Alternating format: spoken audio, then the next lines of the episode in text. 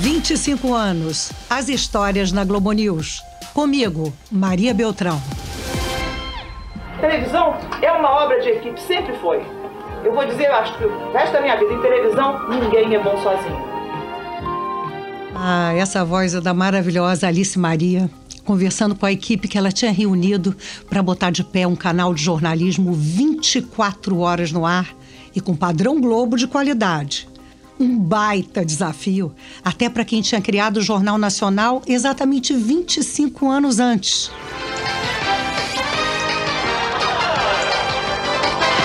Está no ar a Globo News, a primeira televisão brasileira só de notícias. Ai, que emoção, gente. A Globo News entrou no ar em 15 de outubro de 96. O que nenhum de nós poderia imaginar é que o primeiro grande desafio para aquela turma, que misturava recém-formados como eu e jornalistas mais experientes, seria a cobertura de uma tragédia, apenas duas semanas depois da estreia do canal.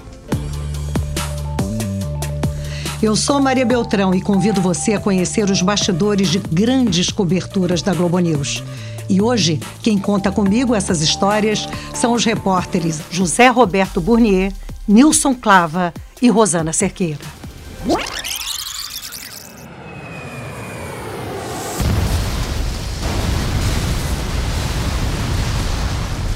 Aconteceu de manhã. Dois minutos depois de decolar do aeroporto de Congonhas, o avião Fokker 100 da TAM pegou fogo e caiu num bairro residencial de São Paulo. Quase um quarteirão inteiro foi destruído. Mais de 100 mortos, passageiros e tripulantes do avião e também moradores do bairro do Jabaquara. Eu estava na minha casa abrindo a janela do meu quarto, que é um terraço, que tem um terraço. Eu vi o avião pegando fogo. A casa da minha irmã foi destruída completamente. A gente não sabe onde está a sogra dela, que foi operada. O sogro dela, que fica em casa o dia inteiro. Tem os bichos da minha irmã, que estavam tudo em casa. E graças a Deus, meus sobrinhos estavam na escola. Mas não sobrou praticamente nada da casa. Olha, parece que foi ontem. Quando a Globo News começou, eu era apresentadora no horário da manhã. Eu dividia a bancada com Márcio Gomes, um grande amigo. Fomos nós que demos a notícia do acidente com o avião da ponte aérea. Mas a Globo News ainda não tinha um grande time de repórteres para dar conta daquela cobertura, né? Da cobertura de uma tragédia como essa. Quem entrou ao vivo para o jornal, que se chamava Em Cima da Hora, foi o jornalista José Roberto Burnier, com quem eu converso agora. Burnier, é um grande prazer ter você aqui no podcast As Histórias na Globo News. Conta comigo, como é que você soube desse acidente? Oi, Maria. Prazer todo meu estar aqui com você. Olha, eu soube do acidente eh, naquele 31 de outubro de 96, né? Eu estava chegando cedinho na, na redação.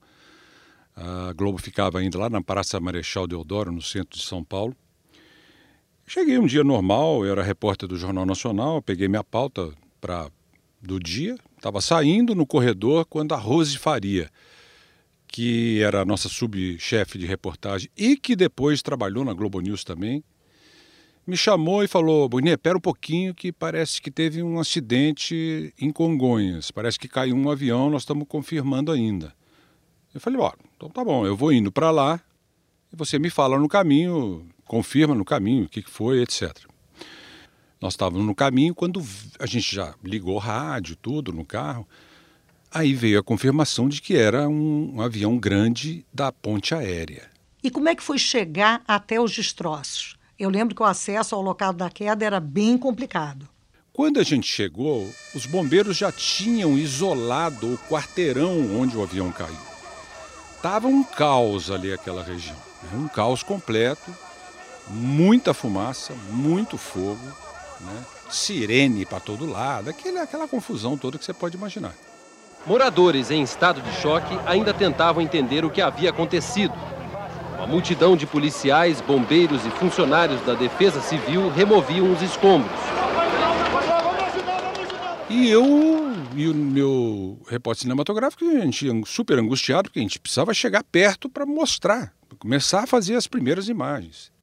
E comecei a olhar para o telhado das casas. Ele falou, o que, que você está pensando? Eu falei, cara, nós vamos ter que chegar lá na outra rua é, pulando de telhado em telhado nas casas, porque aí eles não vão ter como parar a gente. Até que eu achei uma casa que tinha uma laje mais, mais plana, assim. Bati lá, etc e tal, posso subir? Pode. Aí subimos, escalamos o telhado da casa dele e aí fomos de telhado em telhado. Aí tinha telha normal, telha de cerâmica, tinha telha de amianto, tinha telha de ferro, tinha de tudo. Numa dessa de amianto, o repórter cinematográfico passou e quando eu fui passar, ela estourou, ela quebrou. A, a, a telha de amianto ela é muito fina, né? E ela quebrou e eu caí inteiramente, caí. Nossa, que A sorte susto. é que eu consegui apoiar os dois cotovelos e consegui me segurar, eu não caí lá embaixo. Quando eu cheguei lá, numa laje de uma casa que, que estava exatamente onde estava a rua onde caiu o avião, é que eu percebi que eu tinha cortado a minha perna direita por causa da telha lá.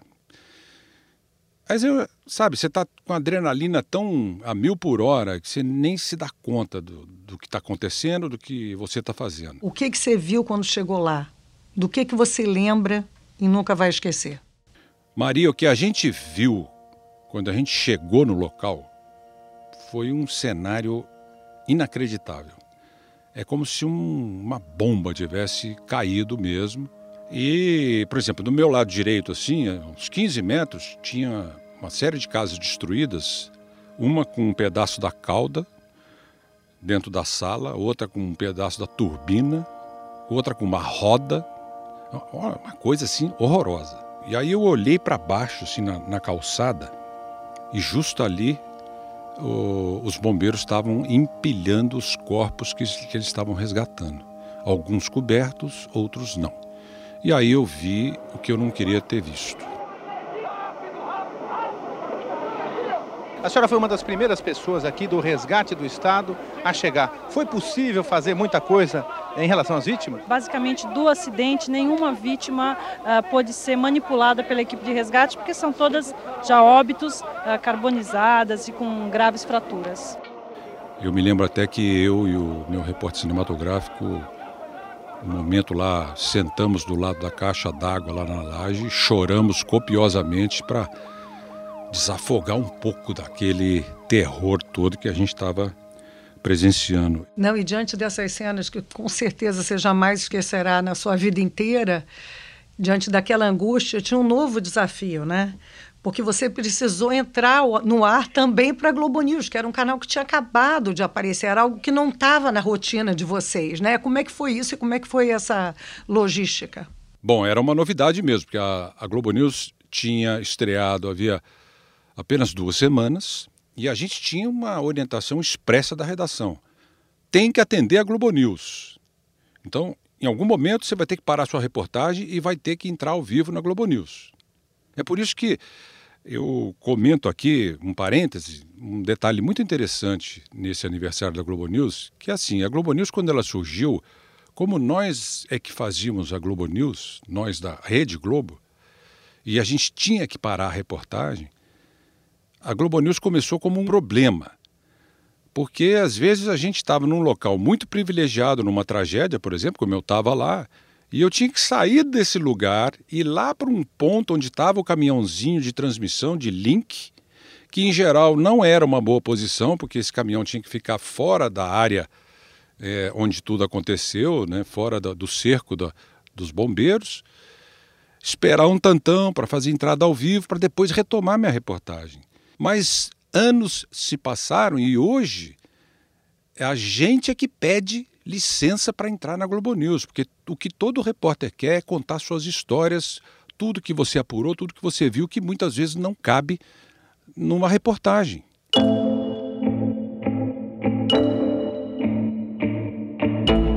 Agora, uma nota mais pessoal em relação a essa tragédia do Fokker sem Datan. Essa cobertura me marcou muito também, porque eu soube no ar, durante a apresentação do jornal ao vivo, que o filho do meu padrinho estava no avião. Ele tinha apenas vinte e poucos anos, como eu tinha na época. Então, enquanto estavam divulgando essa lista de vítimas, eu ainda em choque, eu comentei com o Márcio Gomes, que estava do meu lado. Márcio, o Ernesto morreu. O filho do meu padrinho está nessa lista. Mas eu estava naquele transe, sabe? Eu, eu continuei apresentando. Aí a Alice Maria entrou no estúdio, me tirou de lá. Eu ainda disse: Não, não, eu continuo, Alice. Aí ela falou: Você tem que sair agora. Aí, assim que eu saí, claro, a ficha caiu, eu comecei a chorar, né, lógico. Então, a primeira grande tragédia da Globo News foi também uma tragédia que marcou minha vida, é uma tragédia pessoal. E depois você soube que essa tragédia começou, digamos assim, foi iniciada por um problema mecânico. Por que, que eu falo iniciada, né? Porque para o Ivan Santana, autor de quatro livros sobre tragédias aéreas, as estatísticas comprovam, primeiro, que voar é seguro, e segundo, que os acidentes acontecem por uma soma de fatores. O acidente de avião geralmente é causado por diversas coisas que acontecem ao mesmo tempo raramente ele se dá por um motivo só. Logo após a decolagem, ou imediatamente após a decolagem, um dos reversos abriu em voo. Reverso é aquele sistema que o avião usa para frear após o pouso. Ele não pode abrir de modo algum durante o voo. Pois bem, mas abriu por causa de um defeito elétrico. O comandante não percebeu o que tinha acontecido e tentou, através da manete, que é o acelerador do avião, acelerar o máximo possível o avião, o que só piorou a situação. Resultado: o cabo que ligava o manche acelerador ao reverso se rompeu.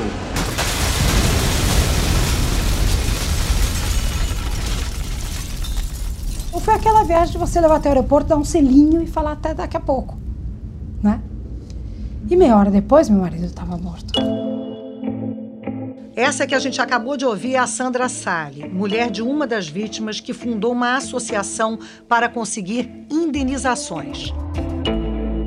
Nós tivemos que nos impor nos órgãos responsáveis, obrigar-nos a atender através de audiências. Burni, eu quero saber, o trabalho dessa associação foi bem sucedido? Foi muito bem sucedido, sim, viu, Maria? É, aliás, essa associação que a Sandra fundou foi muito importante, não só para aquelas vítimas, como para outras vítimas de outros acidentes que aconteceram depois e até hoje. Né? É muito legal isso, porque eles se uniram, conseguiram ter mais força para conversar com a empresa aérea, com a seguradora, enfim, com todas as, uh, com a Infraero, ou seja, com todas as, as, áreas envolvidas no acidente aéreo, né? E conseguiram, é, digamos assim, fazer mais pressão pelas indenizações, pelo apoio jurídico, psicológico às famílias. Hoje, para você ter uma ideia, essa associação já está cuidando de, uma, de cerca de 200 acidentes aéreos ou 200 processos de acidentes aéreos no Brasil. Esse acidente foi uma espécie de batismo de fogo para o nosso canal e acabou revelando a vocação da Globo News, como resumiu bem o nosso colega Eduardo Grilo. A princípio a gente achava que estava fazendo um canal onde você tinha um jornal a cada hora que ia atualizando as notícias e tal. Com um acidente dessa proporção, que a gente entrou ao vivo e ficou fazendo uma cobertura mais longa, uh, talvez tenha sido a grande guinada onde a gente percebeu que, na verdade, a grande vocação do canal era fazer a cobertura do que estava acontecendo no momento exato que estava acontecendo, que não existia quem fizesse isso ainda.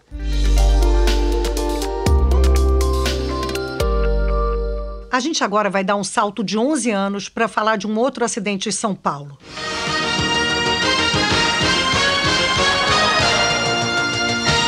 Tragédia no aeroporto de Congonhas. O Airbus da TAM com 176 pessoas a bordo deixou Porto Alegre com destino a São Paulo.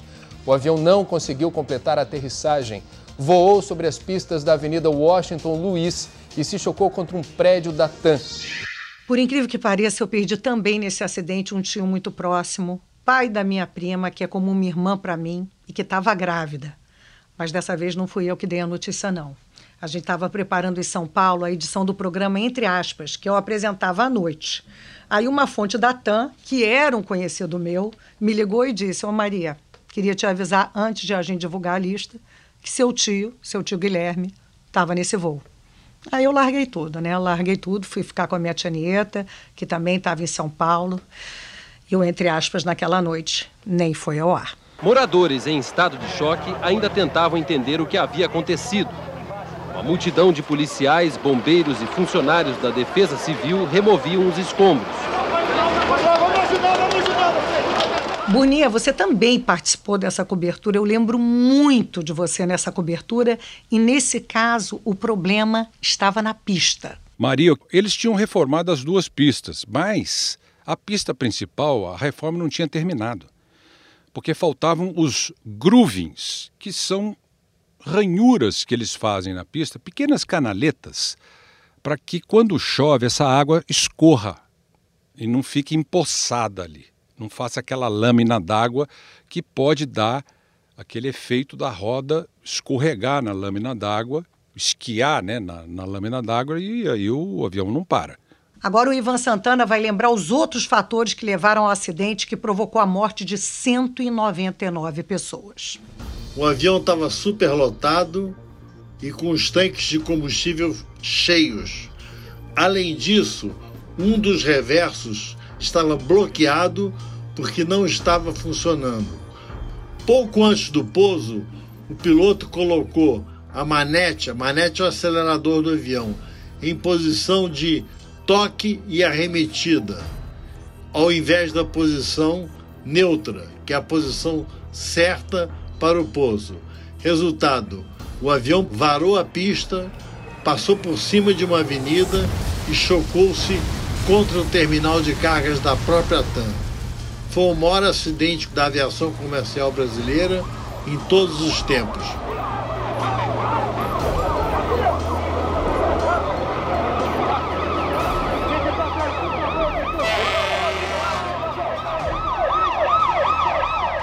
Eu vou conversar agora com a Rosana Cerqueira, repórter que trabalha aqui na Globo News há 22 anos e que também participou dessa cobertura, mas não num primeiro momento. Rosana, conta comigo. Você viu esse acidente da sua casa? Então, Maria, eu, eu, moro bem próximo ali da região do aeroporto, né? Eu não vejo o aeroporto da minha janela, mas o que, que eu vejo? O céu, né? A região ali, enfim. E olhei pela janela, vi uma coisa escura, fui até a varanda, uma fumaça imensa saindo ali da região do aeroporto, aí a vizinha apareceu na na varanda e a gente ouve muito essa frase sempre com relação na Globo News, falou, liga na Globo News que está dando, é um acidente, um acidente, caiu um avião ali no aeroporto de Congonhas. Antes de eu ligar para a Globo News, eu liguei para minha chefe, falei, caiu um avião, você quer que eu vá para a redação? Ela falou, não, não, você se prepare que você vai entrar de madrugada. Eu cheguei no aeroporto às três horas da manhã, um frio terrível, e para completar aquele frio, chovendo, garoando o tempo inteiro. E aquela situação da mais absoluta tristeza ali, nós não sabíamos, obviamente, os números de mortos, esses números terríveis, né? 199 pessoas, passageiros, tripulação. E também triste demais, né, Maria, as pessoas que estavam ali trabalhando naquele galpão da TAM, naquele centro de distribuição da TAM, que a informação que nós tínhamos e que era realmente muito movimentado. E as pessoas, né, Rosana, não conseguem às vezes dimensionar o que é para o repórter, porque primeiro tem essa privação de tudo, né? Como você falou, você passou frio, você estava com fome, não tem como ir no banheiro e ao mesmo tempo um esforço hercúleo para se blindar né, desse emocional que fica em frangalhos, porque não tem como não ficar. A gente se emociona, só que você tem que segurar essa emoção e pensar no respeito que você tem que ver com as pessoas que estão acompanhando o nosso noticiário e querem as informações, e a gente tem que trabalhar com essa precisão, com esse cuidado com a informação, e Maria, mais do que tudo, o respeito com as famílias daquelas pessoas ali envolvidas, os amigos, as pessoas próximas, porque nós estamos falando de 199 pessoas mortas. Então,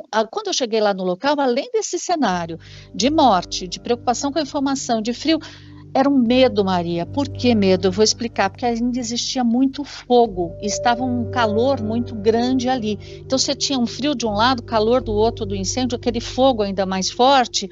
E do lado uh, havia um posto de gasolina. Eu vou te interromper para fazer um elogio, porque eu achei que você teve um incrível estado de espírito, porque o repórter é muito pressionado a dar informação. E pelo que eu soube, houve um momento que falaram: você tem que dar a lista das vítimas. ela disse: Não, você falou, não, não posso porque eu não tenho certeza absoluta, pode alguém não ter embarcado. Você não leu a lista naquele momento, não foi, Rosana? Eu aprendi lá atrás é que você jamais na sua vida como jornalista, jamais você pode dar o um nome errado de uma pessoa morta. Jamais, jamais. E aí chegou um determinado momento que me passaram por telefone, uh, ó, celular, né? Então aquele celular, Rosana, olha, pode dar os nomes. Dá um nome tal, tal. Eu comecei a anotar, só que eu tinha uma folha de papel e a coisa começou, a folha começou a se desmanchar, a tinta começou a borrar, chuva, chuva, chuva, chuva. Na, hoje a gente tem um celular, né, com esse sistema de mensagens muito prático. Naquela época a gente não trabalhava dessa forma ainda, né? Não tinha essa coisa de mensagens tão, tão esses aplicativos tão eficientes. Então era na verdade no papelzinho anotando ali os nomes. Aí eu falei para minha chefia, não, eu simplesmente não vou fazer isso. E realmente me entenderam, falaram que eu estava certa e passaram por um apresentador dar esses nomes de dentro do estúdio. Mas, Maria, você imagina a minha emoção, a minha preocupação ali naquele momento? Eu não consigo nem imaginar o grau de pressão e, e essa presença de espírito que você teve. E ó, eu estou lembrando aqui que depois desse acidente houve uma redução do limite máximo de operações nas pistas de Congonhas. E a Rosana fez reportagens sobre isso. O número de pousos e de decolagens deverá cair para 33 por hora, anunciou o governo a aviação executiva deverá ser limitada. Conexões, escalas e voos fretados não poderão mais acontecer em Congonhas. Mudanças que vão transferir para outros aeroportos 30% dos passageiros. Sim, foram grandes mudanças a partir desse acidente. Ô Rosana, minha amiga querida, tão talentosa, muito obrigada por contar comigo essas histórias que mostram a importância da nossa profissão, né? Ai, Maria, eu que agradeço falar nesse momento dos 25 anos, participar, contar um pouquinho da nossa história. É uma emoção muito, muito, muito grande, né, Maria? A gente, a gente tem muita história para contar, né? Muitas boas histórias e estaremos aqui sempre para falar disso e trabalhar muito, porque a gente nunca desliga, Maria. E a gente comentou agora que a Rosana tem mais de duas décadas de Globo News, uma veterana que segue brilhando na nossa telinha, ainda bem. E eu vou conversar agora com um dos nossos talentos mais jovens. Gente, ele tem a idade do canal e cobriu aos 20 anos um acidente aéreo que marcou o nosso Brasil. Eu estou falando do Nilson Clava e da tragédia da Chapecoense em novembro de 2016. Quem deu essa notícia chocante foi o apresentador Eric Bang. Olá, nós interrompemos a nossa programação às 3h25 pelo horário de Brasília com uma informação de um incidente envolvendo o avião que transportava a equipe da Chapecoense que iria à Colômbia, estava indo para a Colômbia para jogar a final da Copa Sul-Americana contra o Atlético Nacional de Medellín. Nilcinho, conta comigo. Você se lembra como soube dessa tragédia, desse acidente? Sim, Maria, eu estava em casa, né? Foi durante a madrugada, eu recebi notificações no celular e logo liguei na Globo News para acompanhar todo aquele noticiário ao vivo e impactante, aquela tragédia imensa e a gente ficou ligado o tempo todo, eu com a minha família ao longo da madrugada e logo depois cedo eu fui para a faculdade, eu fazia jornalismo na PUC e ali estava todo mundo com o coração angustiado, né, querendo mais informações, querendo notícias, saber se havia a possibilidade de encontrar sobreviventes ali. E mal eu imaginaria que logo depois eu também seria enviado, não para a Colômbia, e sim para Chapecó, para essa cobertura que é de uma tristeza sem igual, né? Entre jogadores, comissão técnica e jornalistas, 71 pessoas morreram no avião fretado um acidente que poderia ter sido evitado, como conta o Ivan Santana. O piloto decolou com uma margem mínima de combustível. Ele tinha apenas dois ou três minutos a mais do que o necessário para fazer a, a viagem entre Santa Cruz de la Serra e Medellín. Pouco antes de chegar em Medellín, as quatro turbinas apagaram por falta de combustível. O avião chocou-se contra o topo de um morro chamado El Gordo e despencou ribanceira abaixo. queda do avião da empresa Lamia em Medellín acaba com um sonho da cidade de Chapecó, em Santa Catarina. Não eram simplesmente jogadores, era a família, né? Então, esse sentimento ele passava para a arquibancada, né?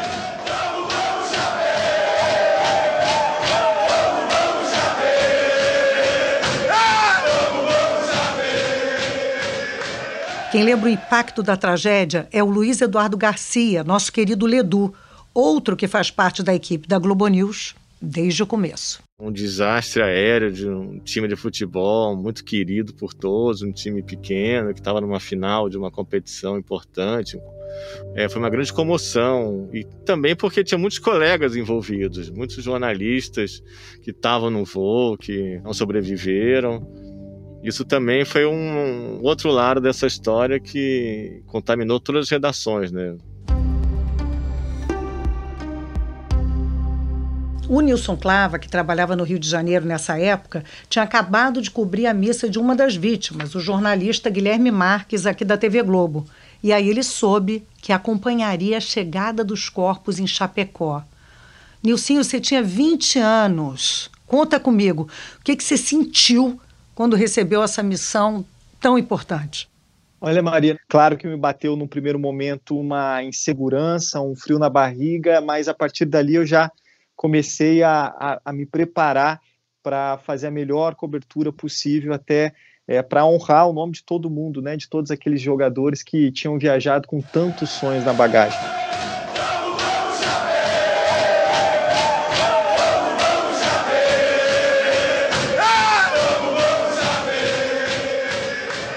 Naquele dia estaria sendo realizada a grande final.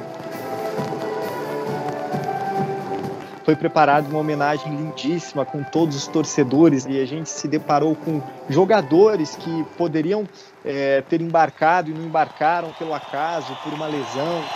Ele, o nacional brasileiro e o ídolo da Chapecoense. Boa noite, Leilani. Boa noite a todos. Emoção a todo momento, uma grande homenagem proporcionada pela torcida da Chapecoense. O estádio está todo em verde e branco, celulares acesos, a todo momento gritando né, o nome dos jogadores da delegação da Chapecoense. E conseguiu entrar no vestiário da Chapecoense. Como é que foi isso, Nilcinho?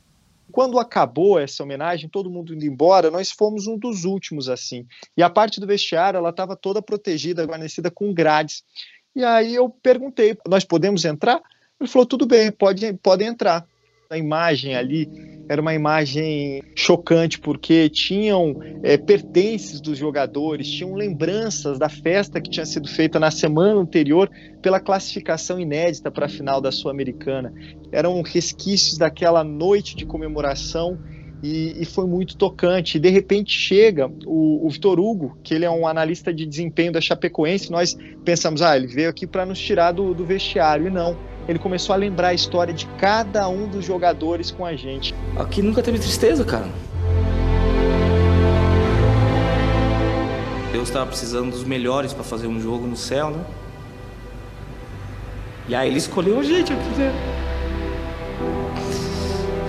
Escolheu os jogadores da Chape.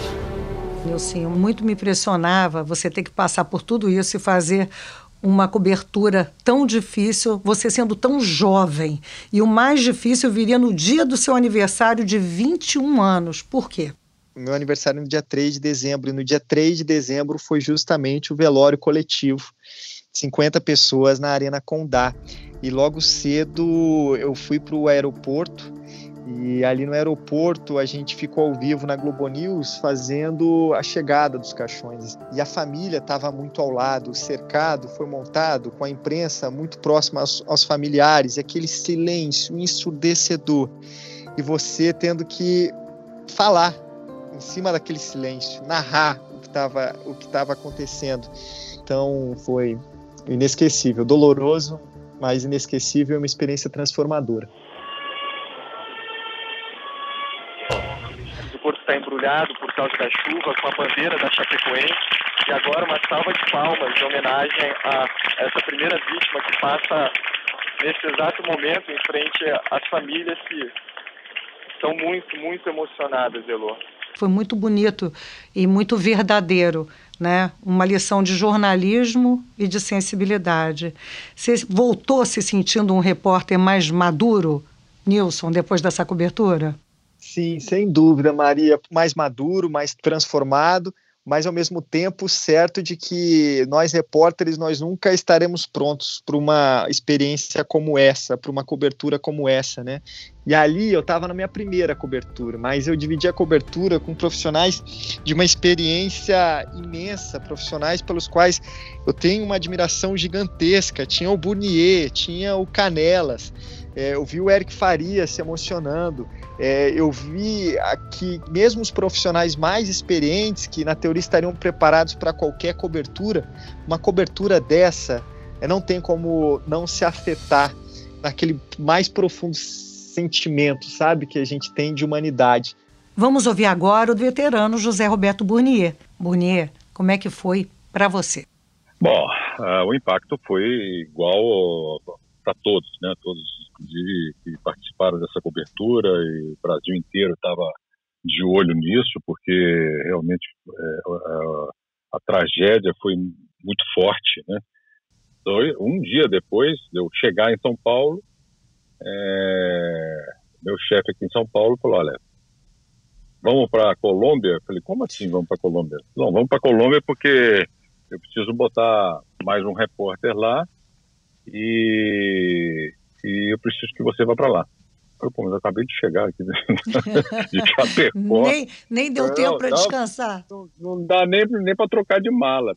Já fui para Colômbia, fiquei mais, não me lembro, uma semana na Colômbia, cobrindo exatamente os sobreviventes. Aquele depoimento do Renzel e a sua entrevista me marcaram muito. Eu me lembro que nesse dia eu não dormi. Foi o primeiro depoimento realmente é, grande de um sobrevivente o radialista que morreu anos depois jogando futebol. Ele teve um ataque cardíaco. Me Infelizmente acabou falecendo logo depois do acidente. Ele percebeu que ele estava no banco dele ainda, amarrado, em cima de uma árvore. Nossa. À noite, tudo escuro, chovendo. E ele, com as duas pessoas que estavam do lado dele, estavam mortas do lado dele. Olha, eu nem imagino o que é cobrir de perto tragédias assim, se a gente da bancada se emociona. Imagina vocês. Eu agradeço muito a participação ao vivo do Burnier, do Nilcinho e da Rosana. Todos craques, em coberturas tão emocionantes quanto históricas. Este podcast teve produção e roteiro de Marita Graça e Raquel Andrade, edição de Lúcio Alberto Neves. Pesquisa de acervo de Carolina Pinho, Fernanda Cardoso, Tiago Lima e também do Memória Globo, com Bia Durão, Alice Melo e Paula Franca. A sonoplastia é de Carlos Cianella e Pedro Jardim. Não perca na semana que vem mais um podcast lembrando as histórias na Globo News. Te espero. Até lá!